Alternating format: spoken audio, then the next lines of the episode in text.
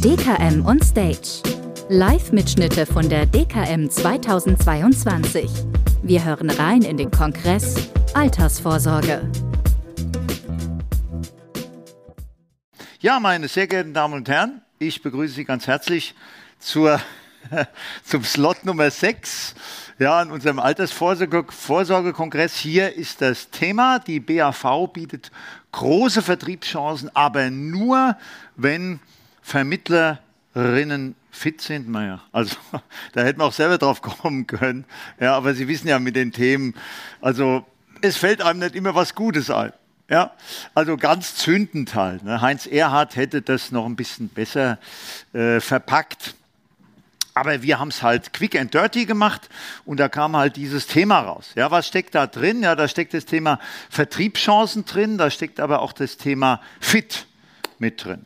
Ja, also natürlich ist klar, dass Sie als Vermittler fit sein müssen, körperlich, ja, genauso wie geistig. Ja, also das ist nun mal ein Naturgesetz. Ja, aber äh, warum ist das ganz besonders heute so wichtig? Ja, also als ich meine ersten Schritte gemacht habe äh, im Bereich der Altersversorgung, ich war damals Student und habe mein Studium finanziert mit dem Verkauf von Lebensversicherungen, da war das alles noch total einfach. Ich hatte hier auch aus Dortmund, ja, ein äh, ehemaliger Dortmunder Spieler Aki Schmidt und ich, wir waren da zusammen, wir haben eine Firma gegründet, wir haben uns über den Sport kennengelernt und der Aki, der hatte halt einen Wahnsinnsnamen. Ne? Der war vorher Nationalspieler, auch bei Sepp Herberger. Als dann Helmut Schön kam, dann musste er das Feld räumen und jeder kannte Aki Schmidt. Ja, und mich kannte zwar niemand, aber Aki Schmidt hat für die Kunden gesorgt. Der hatte von Versicherungen nichts, aber auch gar nichts an Ahnung und ich nur ein bisschen mehr und trotzdem hat es gereicht und wir zählten damals, ja, bei, der, bei einer großen Versicherung, nicht jetzt einer ganz großen, aber relativ großen, zählten wir doch in Deutschland mit zu den besten Vermittlern über zwei Jahre. So habe ich mir mein Studium finanziert. Ich will damit sagen, äh, da war alles noch total easy. Ja, heute musst du dich mit jedem Schisskram auf Deutsch gesagt beschäftigen, besonders wenn es um BAV geht.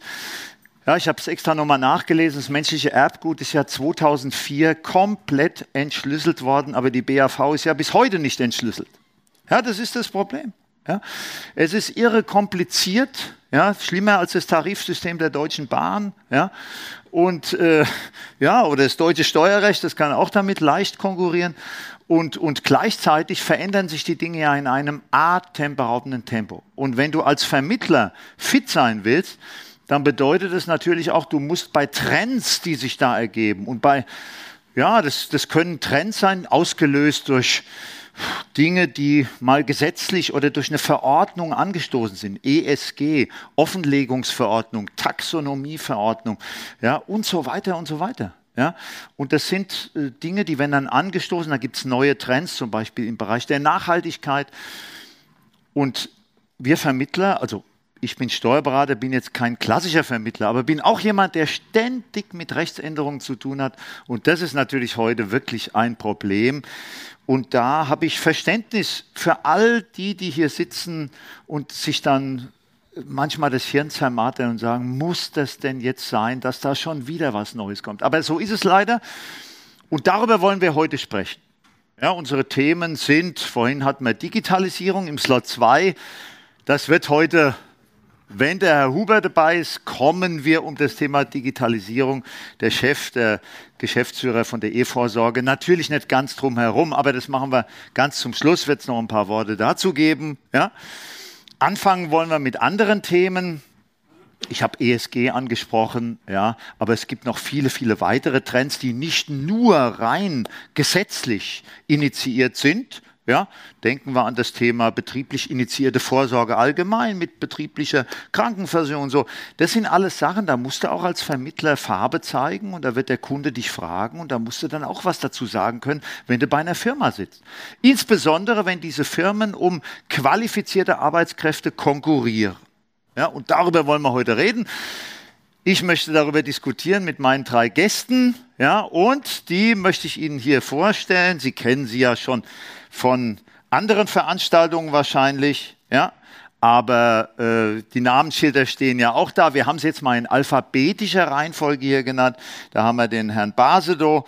Ja, der Marcel Basedow ist Leiter Maklervertrieb Süd und Mitglied des Vorstandes der, des Allianz Pensionsfonds. Ja, darüber hinaus eben natürlich bei der Mutter ja, der Allianz Lebensversicherung AG. Als nächstes Herr Huber, ich habe ihn schon angekündigt, der Geschäftsführer von der E-Vorsorge GmbH, E-Vorsorge Systems, um es genauer, genauer zu sagen, und der Herr Vize, Vertriebsdirektor BAV bei der Bayern Versicherung, Bayern Versicherung Lebensversicherung AG und Vorstandsvorsitzender der ÖBAF Unterstützungskasse, also aus dem öffentlich-rechtlichen Bereich. Ja, und das finde ich ist eine schöne Mischung ja? Äh, eine äh, absolute Führungskraft äh, des größten deutschen Versicherers hier äh, bei uns und äh, so ein großer Versicherer, der ist natürlich auch ein Trendsetter. Ich habe hier über Trends gesprochen und so eine mächtige Gesellschaft wie die Allianz, die macht teilweise, sie sorgt auch für Trends, äh, die sich da ergeben. Deshalb freue ich mich da außerordentlich, dass wir über sowas diskutieren und reden können. Ja, dann eben äh, der Herr Huber, der zu dem nächsten Megathema, das uns zum Schluss ein bisschen interessiert, Digitalisierung und sehr, sehr viel sagen kann. Alles erlebte Praxis. Ja, hier sitzt jemand, der all diese Programme, die Sie auch teilweise nutzen, mitgestaltet hat und auch bei Whaley mit als Gründer oder letzten Endes als Ideengeber oder Softwarehersteller, Sie können es ja selber nochmal sagen, mit dabei war. Vorhin im Slot 2 fiel ja schon der Begriff Whaley und dann eben Herr Vize als Vertreter eines äh, bedeutenden öffentlich-rechtlichen Versicherers. Also für Spannung ist gesorgt. Ja, also ich denke, keiner muss den Saal früher verlassen. Es kommen sogar noch Leute rein, das ist schön. Aber jetzt geht's richtig los. 30 Minuten, die haben wir jetzt vor uns. Und zum Schluss können Sie noch ein, zwei Fragen natürlich stellen. Aber äh, die Herrschaften stehen Ihnen auch da vorne bei der Speakers Corner zur Verfügung. Herr Basedow, erster Punkt. Wie gesagt, Digitalisierung machen wir zum Schluss, aber das Nachweisgesetz, da hat uns ja alle, ja, wir müssen es ansprechen, tut mir leid, ja, das Nachweisgesetz hat uns ja, vorhin haben wir es auch schon mal erwähnt, doch enttäuscht, dass das Thema Digitalisierung da nicht wirklich vorkommt. Ja, dass man immer noch, Deutschland ist übrigens, ich möchte doch behaupten, äh, dass, äh, dass ich das richtig äh, gelesen habe, dass Deutschland das einzige Land in Europa ist, das noch diese Nachweispflichten auf Papier verlangt, wo also der Arbeitgeber nachweisen muss, dokumentieren muss, wesentliche Arbeitsbedingungen des Arbeitsvertrages mit dem jeweiligen Arbeitnehmer.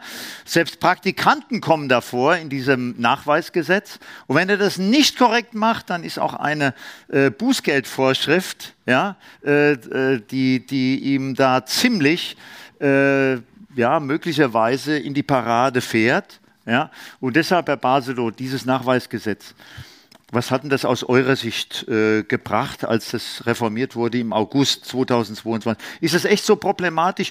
Viele reden davon jetzt in der Praxis, haben Angst vielleicht, Sorge, äh, da könnte ihnen auch was passieren als Vermittler. Es gibt Artikel, wo Rechtsanwaltskanzleien sagen, da seid ihr vielleicht sogar in der Haftung. Wie seht ihr das? Nee, also ich finde es jetzt ehrlicherweise ein bisschen schwierig, mit so einer Frage anzufangen, aber alles gut. Oh, das ist mein Charakter. So, so kennen wir sie ja. Ja, eben, eben. Nein, Warum soll alles so leicht dahin plätschern? Alles, alles gut. Und das ist vielleicht ja. ein ganz gutes Beispiel dafür, dass ähm, Komplexität und äh, unklare Gefechtslage vielleicht nicht das Allerschlimmste ist, weil das ist am Ende auch ein bisschen unsere Daseinsberechtigung. Wenn alles irgendwie einfach und entschlüsselt wäre, so wie das Genom, was Sie gerade zitiert haben, dann bräuchte es uns möglicherweise nicht mehr. Und das prima, wollen wir ja alle nicht. Ja, da sind wir doch wieder einer Meinung. Also das, das Nachweisgesetz, das halte ich jetzt mittlerweile echt für, für unproblematisch insofern, als dass ja eine ganz große Aufregung da war um Gottes Willen, was ist denn da los? Müssen jetzt möglicherweise Entgeltumwandlungsvereinbarungen, die ja de facto Teil des Arbeitsvertrages sind, ähm, jetzt am Ende auch schriftlich dokumentiert werden? Und schriftlich hätte in dem Falle tatsächlich bedeutet, in Papier und mit Tinte und wie man das so früher gemacht hat, äh, was natürlich voll gegen die Digitalisierungsbemühungen, äh, denen wir uns ja alle verschrieben haben, laufen würde. Äh, das hat man insofern jetzt schon mal ziemlich abgefrühstückt, das Thema, als das klargestellt worden ist, dass das Nachweisgesetz vor allen Dingen für die Entgeltherkunft einschlägig ist. Also es muss eine Klarheit darüber da sein, wo kommt sozusagen das Entgelt her. Und zu dem Entgelt gehört beispielsweise auch eine arbeitgeberfinanzierte betriebliche Altersversorgung, aber nicht Entgeltumwandlung. Da muss jemand aufstehen. Ähm, wurde, aber auch, wurde aber auch klar gemacht, dass das Thema Entgeltverwendung und dazu gehört Entgeltumwandlung eben nicht Bestandteil des Nachweisgesetzes ist. Das heißt, dieses Damoklesschwert, was da war, nach dem Motto, wir müssen jetzt alle Entgeltumwandlungsvereinbarungen schriftlich dokumentieren und alle anderen äh, Mitmachmodelle, auch digitaler Art, sind hinfällig. Das ist abgeräumt. Das Verfahren ist, soweit ich im Bilde bin, noch nicht hundertprozentig abgeschlossen, aber ich bin guter Dinge, dass der Kelch einfach ungesehen an uns vorbeigeht. Also das sehe ich auch so als neutraler Mensch hier. Ich bin Entwarnung. Ja Nee, ganz genau, ganz genau. Das war mir wichtig. Insofern war das als Start, finde ich, äh, wirklich passend gewesen, damit Sie da auch sich jetzt schon entspannt zurücklehnen können, ja, und den weiteren Worten völlig locker lauschen können, die da kommen. Deshalb fand ich das Thema äh, gerade am Anfang nicht äh, gerade unpassend, ja. Also insofern äh, auch mein Resümee, äh, das ist wesentlich problematischer, als es momentan diskutiert wird und auch das Thema mit dem Bußgeld Bußgeld, die 2000 Euro pro Arbeitsvertrag, wenn hier was falsch gemacht wird. Ich sehe da nicht wirklich echte Probleme. Der Paragraph 2 des Nachweisgesetzes, der hat eine relativ einfache äh, Wortwahl bei den Voraussetzungen, die erfüllt werden müssen. Da heißt es, du musst äh, bei dem, wenn du einen externen Versorgungsträger als, äh, äh als denjenigen, der die BAV durchführt, äh, wenn du den beauftragst, dann musst du den Namen und die Adresse Prozesse, das musst du dokumentieren. Aber alles Weitere halte ich da für völlig unproblematisch. Also insofern keine Sorge aus unserer Sicht bei diesem Nachweisgesetz. Kommen wir, Thomas, äh, ja. Äh, Thomas, gerne. gesetzlich zu 100 Prozent geregelt ist, kann man es auch noch machen mit den Entgeltumwandlungen und ist dann auch ein guter Blick in die Zukunft bei den steigenden Heizkosten, dann kann man das dann zum Heizen mitverwenden, wenn es dann nicht mehr benötigt wird. Ja, wer es noch nicht gemerkt hat, das war natürlich ein guter Scherz. Ja, gell? Also insofern, Thomas, danke noch für den Hinweis. Kommen wir zu weiteren erkennbaren Trends in der BAV. Ich sprach vorhin über das Thema betrieblich initiierte Vorsorge so als Sammelbegriff. Ja, Herr Huber, was mich äh, gleich mal dazu interessieren würde. In der letzten Zeit spricht man häufiger wieder über das Thema Arbeitskraftsicherung, ja, Berufsunfähigkeit, Invalidität halt im Endeffekt, über die betriebliche Altersversorgung. Jetzt stellt, äh, stellen Sie ja mit der E-Vorsorge auch Beratersoftware her, äh, wo auch der, die Beraterin, der Berater halt geführt werden und man dann auch sieht, ist das jetzt sinnvoll, ist das nicht sinnvoll. Was sagen Sie denn zu diesem Thema? BU, überhaupt Invaliditätsabsicherung über das Unternehmen. Macht das Sinn? Es gibt ja da zwei gespaltene Lager. Die einen sagen, macht überhaupt keinen Sinn, solltest du besser in der Schicht 3 machen, allein schon aus steuerlichen Gründen. Ja? Und die anderen sind der Meinung, auf keinen Fall, das gehört in die BAV rein. Wie sehen Sie es? Ja, wir sehen das. Äh relativ entspannt, äh, wie der Herr Basido, das Nachweisgesetz an der Stelle. Wir sind ein reiner Digitalisierer, Softwaredienstleister. Wir kennen beide Arten in der Form. Es gibt für beides ein Für und Wider. Was wir natürlich merken, insbesondere bei Großkonzernen, spielt die Schicht 3BU schon extrem äh, eine Rolle mittlerweile, weil hier einfach die Einkaufsmacht des Konzerns verwendet wird um eine bessere Einstufung zu erreichen, verbesserte Gesundheitsfragen. Und das kann man natürlich auch sehr schön in Belegschaften dann mit Selbstberatungsstrecken ähm, unterstützen. Da gibt es verschiedene. Whaley hatte ich ja gehört, der Geschäftsführer von der Multirobe sitzt ja auch da hinten, Felix Noppenberger an der Stelle. Wir waren da natürlich mit dabei, ganz am Anfang, haben die Geburtswehen miterlebt. Spannende Geschichte. Ich habe tanzende Katzen in Schiebereglern kennenlernen dürfen. War sehr spannend dann dabei. Es gibt auch andere Strecken noch äh, sozusagen, das heißt das Thema äh, Selbstberatung, Strecken für äh, Arbeitnehmer, die werden immer wichtiger. Und es ist halt die Kunst, dass, ja, es, ist schon noch ein bisschen insgesamt in der Verprobungsphase, ja. Wie wird es angenommen, wird es nicht angenommen, aber es ist ja ein kontinuierliches Feintuning, das an Softwareprodukten immer äh, vorgenommen wird. Äh, ich Software entwickle, sagen wir Try and Error. Wenn man einen Fehler gemacht hat, muss man halt korrigieren, beim nächsten Mal funktioniert es besser. Aber auf jeden Fall ist, ist das ein Thema BU, Biometrie, ob das jetzt in der BAV ist oder privat, das ist einfach ein Trendsetter, das kommt immer mehr bei vielen äh, Projekten bei uns. Thomas, wie seht ihr das von der VKB? Ja. Äh, Was ist euer Credo dabei? Also lieber wir, im Betriebsbereich, lieber privat? Oder kann man das nicht so sagen? Hängt es immer wieder von der Situation ab? Es hängt von der Situation ab. Also wo wir auch merken, ist, dass also auch im Bereich der betrieblichen Altersversorgung ziemlich nach oben gegangen ist mit der Berufsunfähigkeitsvorsorge. Hat natürlich den Vorteil, ähm, während man die Beiträge zahlt, äh, haben die steuerlich, sozialversicherungsrechtlich natürlich Vorteile. Man hat äh, unter anderem auch Vorteile im Tarif, wenn es einen Gruppenvertrag gibt. Und äh, auch bei der Gesundheitsprüfung vielleicht, äh, dass man andere hat wie im privaten Bereich, das sind die Vorteile. Ähm, wo man halt dann in der Beratung auch mit aufpassen müsste, ist dann mit der Besteuerung, weil die private BU mit einem Ertragsanteil besteuert wird und die gesetzliche BU auch voll versteuert wird. Also da mhm. müssen wir auch aufpassen, dass man die Deckungslücke dann richtig berät. Ja. Aber ansonsten ist es, ja, kann man jetzt keine äh, Grundaussage treffen, da ist es da und da besser.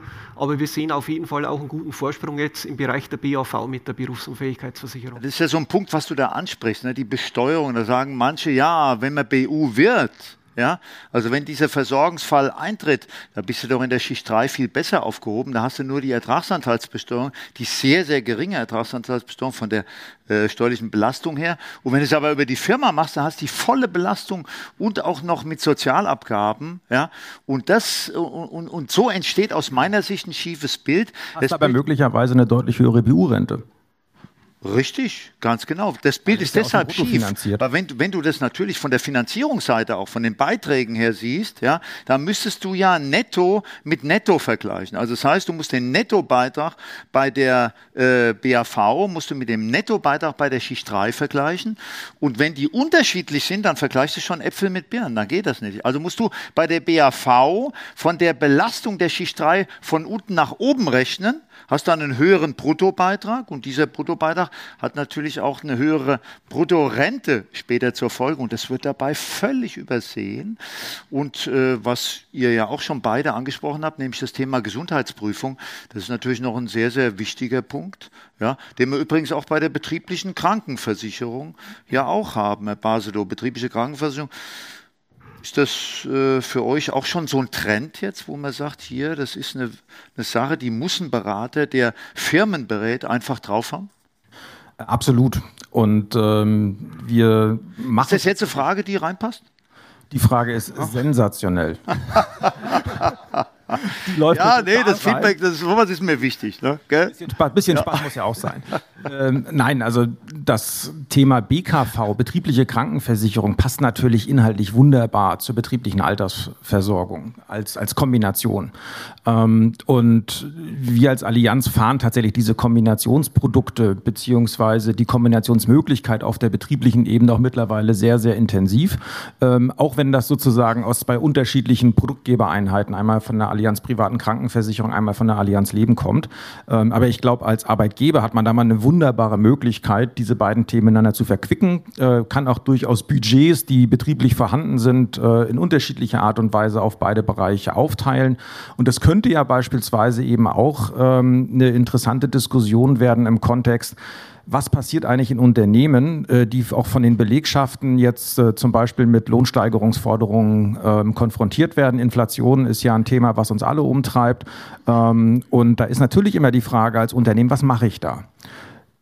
Bin ich da nur in der Kategorie unterwegs, Lohnerhöhung nach dem Motto Cash in die Tash, wie die Gewerkschaften das gerne ja, sehen? Ja. Oder mache ich vielleicht aus dem ganzen Paket nicht auch eine Kombination aus Barlohnerhöhung und sagen wir mal, Versorgungslohn in Kombination eben mit einer Berufsunfähigkeits- oder BKV-Lösung, weil per Definition ist der Versorgungslohn erstmal 20 Prozent billiger als der Barlohn, weil ich spare mir die Sozialversicherungsbeiträge. Und da kann man, glaube ich, wirklich clevere Lösungen draus machen. Ähm, und um vielleicht nochmal die Frage von vorhin äh, nochmal kurz aufzunehmen. Also ich bin ein ganz großer Verfechter von Berufsunfähigkeit und Invaliditätsabsicherung in der BAV. Ähm, die, die Kommentare vorhin äh, gingen ja vor allen Dingen in die Richtung Entgeltumwandlung. Ähm, Traditionell war es immer so, dass Invaliditätsabsicherung elementarer Bestandteil von BAV war. Mhm. Es gab auch vor dem Rechtsanspruch auf Entgeltumwandlung 2001 keine Versorgungsordnung, wo es keine Invaliditätsabsicherung gab. Die war arbeitgeberfinanziert. Mhm. Und auch solche Lösungen gibt es heute noch. Und die wird es auch zukünftig geben. Und ich glaube, wir sollten alle dafür sorgen, dass das Thema Invaliditätsabsicherung wieder stärker in den Kollektivcharakter der BAV reinkommt. Weil dort haben wir, glaube ich, extrem tolle Vorteile, insbesondere was die Risikoprüfung angeht, wo man eben auch Leuten, die im Zweifelsfalle nicht durch eine vollständige Risikoprüfung kommen, die Möglichkeit geben kann, sich vernünftig abzusichern. Und dazu gehört nicht nur Berufsunfähigkeit, Dazu gehört auch sowas wie Grundfähigkeitsversicherung, die, glaube ich, für die Gewerblichen echt eine Alternative sind. Und dazu gehört aber auch betriebliche Krankenversicherung. Natürlich. Also ich bin Fan der BAV. Ja, ja. Ja gut, ich äh, beschäftige mich mit, gerade mit dem Bereich ja intensiv und, und gerade dadurch kann auch ich sagen, ja, wegen meiner Berechnungen, die ich mit der Software hier vom Institut natürlich auch angestellt habe, genau wie bei E-Vorsorge.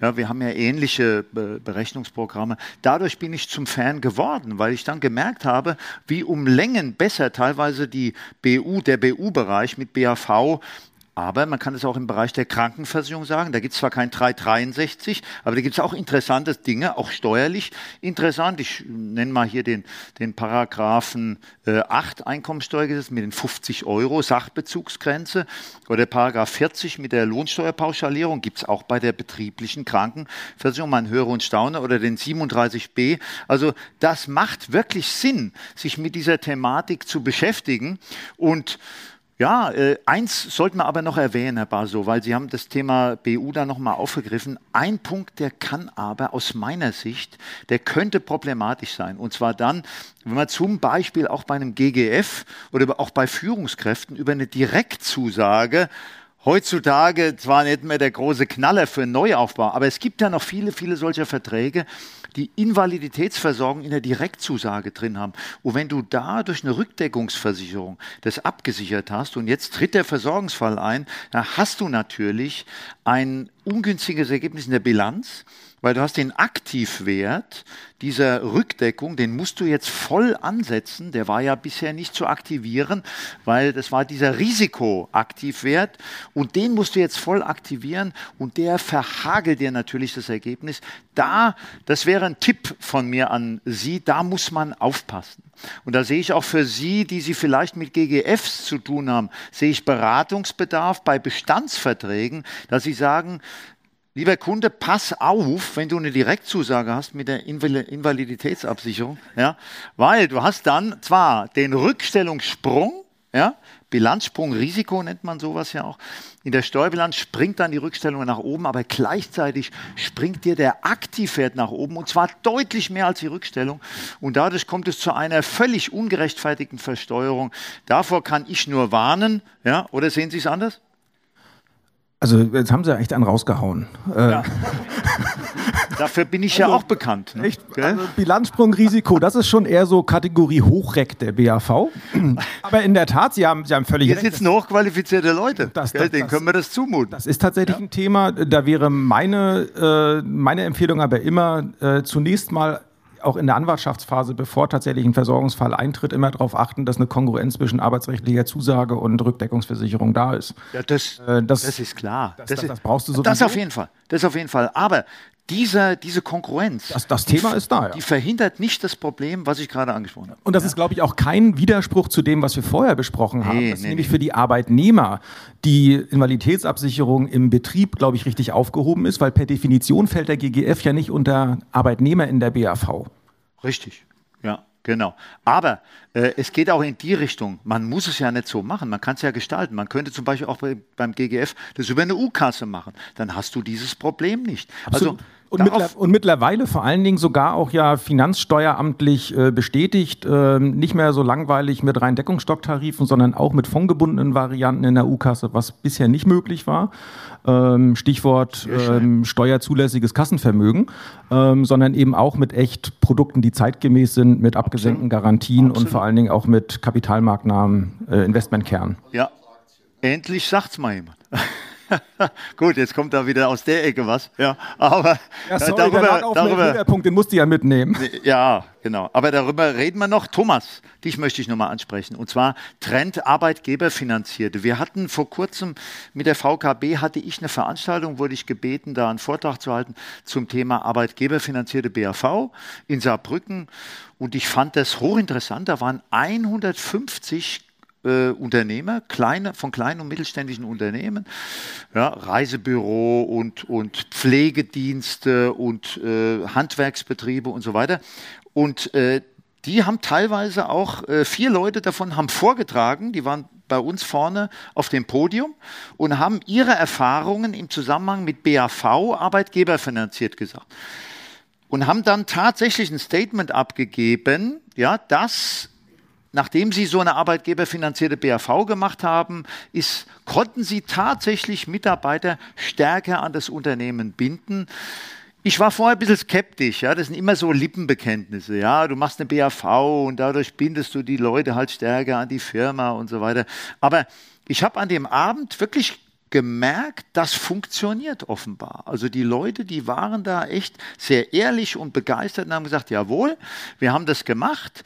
Wir haben dadurch unser soziales Image verbessert. Ja? Wir sind der Meinung, wir können damit die Mitarbeiter auch längerfristig an das Unternehmen binden. Die machen teilweise die BAV äh, dienstzeitabhängig. Ja, ist das ein Trend? Wie siehst du das jetzt bei diesem, vor allen Dingen bei dem Kampf um qualifizierte Arbeitskräfte? Setzt ihr da jetzt voll drauf auf dieses Thema? Es war ja mal in der Versenkung verschwunden. Man hat ja nur noch von Entgeltumwandlung gesprochen. Ich würde das ausdrücklich begrüßen, wenn dieses Thema Arbeitgeber finanziert wieder auf die Agenda kommt. Nee, also das absolut. Also auch das Thema Arbeitgeber finanziert haben wir also auch in der Vergangenheit ziemlich hoch gehalten. Äh, weil A ist natürlich jetzt der Vorteil äh, für Unternehmen, wenn die Mitarbeiter suchen mit so einem Angebot, äh, egal ob betriebliche Altersversorgung oder betriebliche Krankenversicherung, Zeitwerkkonto, betriebliche Unfallversicherung, das gehört sich alles in so ein Konzept für Unternehmen, wo man die Mitarbeiter an sich binden kann. Und das funktioniert sehr gut. Und es muss auch nicht nur die reine ja, Arbeitgeberfinanzierte sein, man kann also auch bestimmte Verbindungen machen, Entgeltumwandlung mit Arbeitgeber finanziert und das auch zeitlich aufbauen an anhand von der Betriebszugehörigkeit und so die, Unterne äh, die Angestellten noch mehr an das Unternehmen zu binden.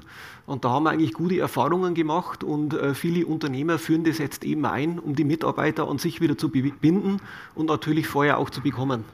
Also wir, muss ich ganz ehrlich sagen, unser Institut, ich möchte es nicht unerwähnt lassen, wir haben da auch gute Erfahrungen gemacht. Also es wäre ja auch absurd, ne, wenn eine Firma, die sich mit Vorsorge beschäftigt, ja, wobei wir ja keine Vertriebsfirma sind, wir verkaufen ja keine Produkte, äh, sondern halt äh, unsere Dienstleistungen. Aber wenn wir uns nicht auch in puncto Belegschaft mit dem Thema beschäftigen würden, irgendwie wäre es absurd. Und wir haben sehr, sehr gute Erfahrungen gemacht, möchte ich hier ergänzen, gerade mit der betrieblichen Krankenversicherung. Es wurde bei unseren Leuten außerordentlich gut angenommen. Auch äh, dieses, äh, teilweise hört man den Satz, ja, das ist eine Vorsorgeform, die ist erlebbar bereits in der Erwerbsphase denkst du dir, na ja, ist ein Vertriebsspruch. Das stimmt nicht. Das ist kein reiner Vertriebsspruch. Ich hatte mal, du kommst aus dem öffentlich-rechtlichen Bereich, Thomas, hast auch schon viele andere äh, äh Arbeitgeber erlebt, aber jetzt im öffentlich-rechtlichen Bereich bei der VKB. Ich hatte mal bei der LBS, äh, eine Veranstaltung gehabt, da ging es um das Thema Immobilien- und Altersversorgung. Und da war der Spruch, Altersversorgung, Fragezeichen, ich wohne drin. Und das war für die LBS, das war ein mega Verkaufsargument, ja, um Bausparverträge in der damaligen Zeit an die Frauen, an den Mann zu bringen. Und so ähnlich würde ich es auch sehen mit der betrieblichen Krankenversicherung. Das haben unsere Leute haben das wahnsinnig gut aufgenommen, haben gesagt, finden wir klasse, ja, keine Gesundheitsprüfung notwendig. Wir sind Privatpatienten in der Klinik. Wir gelten als Privatpatienten in der Klinik. Wir kriegen bei Zahnersatz und so weiter, kriegen wir Leistungen. Wir finden das hervorragend. Und das wollen wir machen. Und das Ganze sogar noch steuerlich flankiert. Aber gut, wir dürfen. Aber ist der Vorteil natürlich nicht nur für den Arbeitnehmer, dass er dann besser versorgt ist, sondern vielleicht auch für den Arbeitgeber, dass sie vielleicht Krankheitszeiten äh, nicht so lange auswirken, dass die Leute gesunder bleiben, weil sie halt auch eine ja, privatärztliche Versorgung dann bekommen in anderen Umfang. Absolut, absolut. Vielleicht noch ein Thema ESG. Es war jetzt nicht ganz äh, im Bereich der Krankenversicherung angesiedelt, aber wir dürfen hier die Leute nicht rauslassen, bevor wir, Herr Basedow, nicht kurz was zum Thema ESG, Environmental Social Governance, gesagt haben. Was kommt da auf uns zu? Wie geht die Allianz, die große Allianz der Marktführer? Wie greift ihr das Thema auf? Also es kommt ja nicht auf uns zu im Sinne von da kommt was, sondern es ist ja für uns ist es in jedem Fall ja schon mal da. Stichwort Offenlegungsverordnung, Richtig, Transparenzverordnung. Ja. Äh, ja. Wir alle müssen mittlerweile sagen, wie wir mit ESG-Kriterien umgehen und wir müssen ja auch seit geraumer Zeit auch in der Beratung der betrieblichen Altersversorgung. Äh, unsere Kunden fragen, in welcher Art und Weise möchtest du eigentlich in deiner Vorsorge ESG-Kriterien berücksichtigt haben? In der BAV ist das Thema jetzt insofern noch nicht ganz bis zum Arbeitnehmer angekommen, da es ja vor allen Dingen erstmal um den Kunden als Arbeitgeber geht. Dennoch spielt das Thema natürlich bei vielen Arbeitnehmern auch eine Rolle und deswegen sind wir, glaube ich, insgesamt gut beraten, dieses Thema auch in der Entgeltumwandlung, in der Arbeitnehmerberatung mit zu thematisieren, weil es, glaube ich, auch eine immer weiter wachsende Zahl von Menschen gibt, denen diese Themen einfach wichtig sind das ist kein Trend, sondern das ist, glaube ich, was sehr, sehr Nachhaltiges. Und daher sind wir alle gut beraten, ähm, diese Themen, inwieweit ist das Produkt, was ich bei dem Kunden anbiete, tatsächlich auch ESG-konform ähm, oder inwieweit zahlt es auf ESG-Themen ein? Das ist, glaube ich, echt relevant. Und da kann man auch wieder so einen kleinen Vorteil auf der Arbeitgeberecke draus machen, ähm, weil beispielsweise alle Arbeitgeber größer 250 Mitarbeiter mittlerweile ja auch verpflichtet sind, sogenannte Nachhaltigkeitsberichte abzugeben. Mhm. Und wenn ich Zulieferer eines großen Konzerns bin und deren Verpflichtungen auch auf mich gelten, dann ist das auch bei kleineren Unternehmen der Fall. Das heißt, viele Unternehmen müssen mittlerweile diese Nachhaltigkeitsberichte abgeben. Das ist neu für die und die fragen sich, was mache ich denn da jetzt rein? Und da könnte man natürlich in, im, im, Bereich ähm, Social, also in dem S-Bereich von ESG, durchaus auch eine arbeitgeberfinanzierte Altersversorgung äh, bei einem äh, großen Anbieter ihrer Wahl äh, tatsächlich auch als soziale Maßnahme ähm, letztlich reinschreiben. Absolut. Und wir haben aus dieser Not, die da äh, durchaus, glaube ich, in der Fläche jetzt entsteht, diese Berichte schreiben zu müssen, ein bisschen eine Tugend gemacht. Mhm also unser Plan wäre bei allen Unternehmen, wo es eine Beteiligung an der BAV mit der Allianz von über 50 Prozent gibt, stellen wir den Unternehmen ein Zertifikat zur Verfügung und stellen ihnen auch noch die Textbausteine zur Verfügung, was die in ihren Nachhaltigkeitsbericht äh, schreiben können. Das finde ich eine ziemlich coole Nummer, äh, um auch den Unternehmen ein Stück weit dabei zu helfen, ihre ESG-Themen, die sie einfach regulatorisch haben, äh, tatsächlich auch ähm, entsprechend aufwandsarm abzuarbeiten. Vielleicht sogar noch einen Satz drüber weg. Also über das Thema Nachhaltigkeit in der Anlage sehe ich also auch die betriebliche Vorsorge insgesamt als Nachhaltigkeit, weil man seinen Lebensstandard dann aufrechterhält, äh, seinen Gesundheitszustand dann aufrechterhält.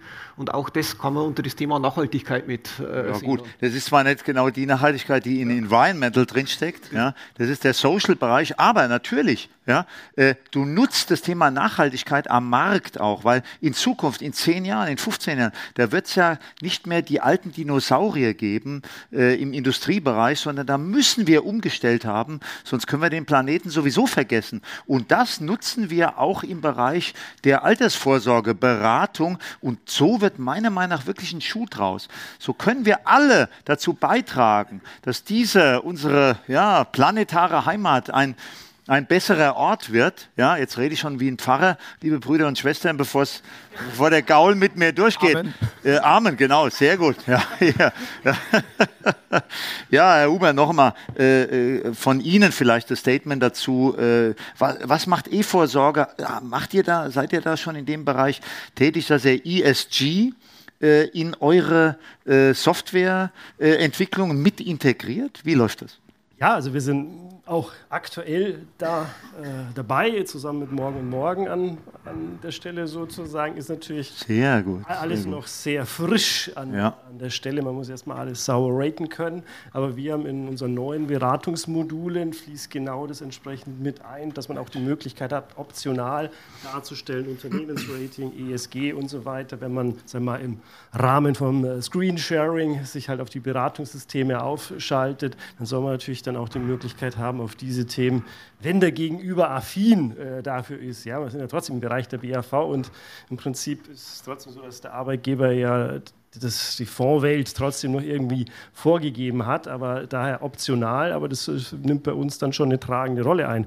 Was ich aber auch gerne noch zur BKV sagen würde, das war für mich dann schon mal ganz wichtig. Äh, wir waren hier immer sehr drin im Fach. Aber nicht mehr zu lang. Ich sehe, der Herr Hauer hat gerade den Saal ja, betreten. Genau, das, das ist auch Gas. Ja, das ist eine reine Drohgebärde. Ich kenne den nämlich. Ja.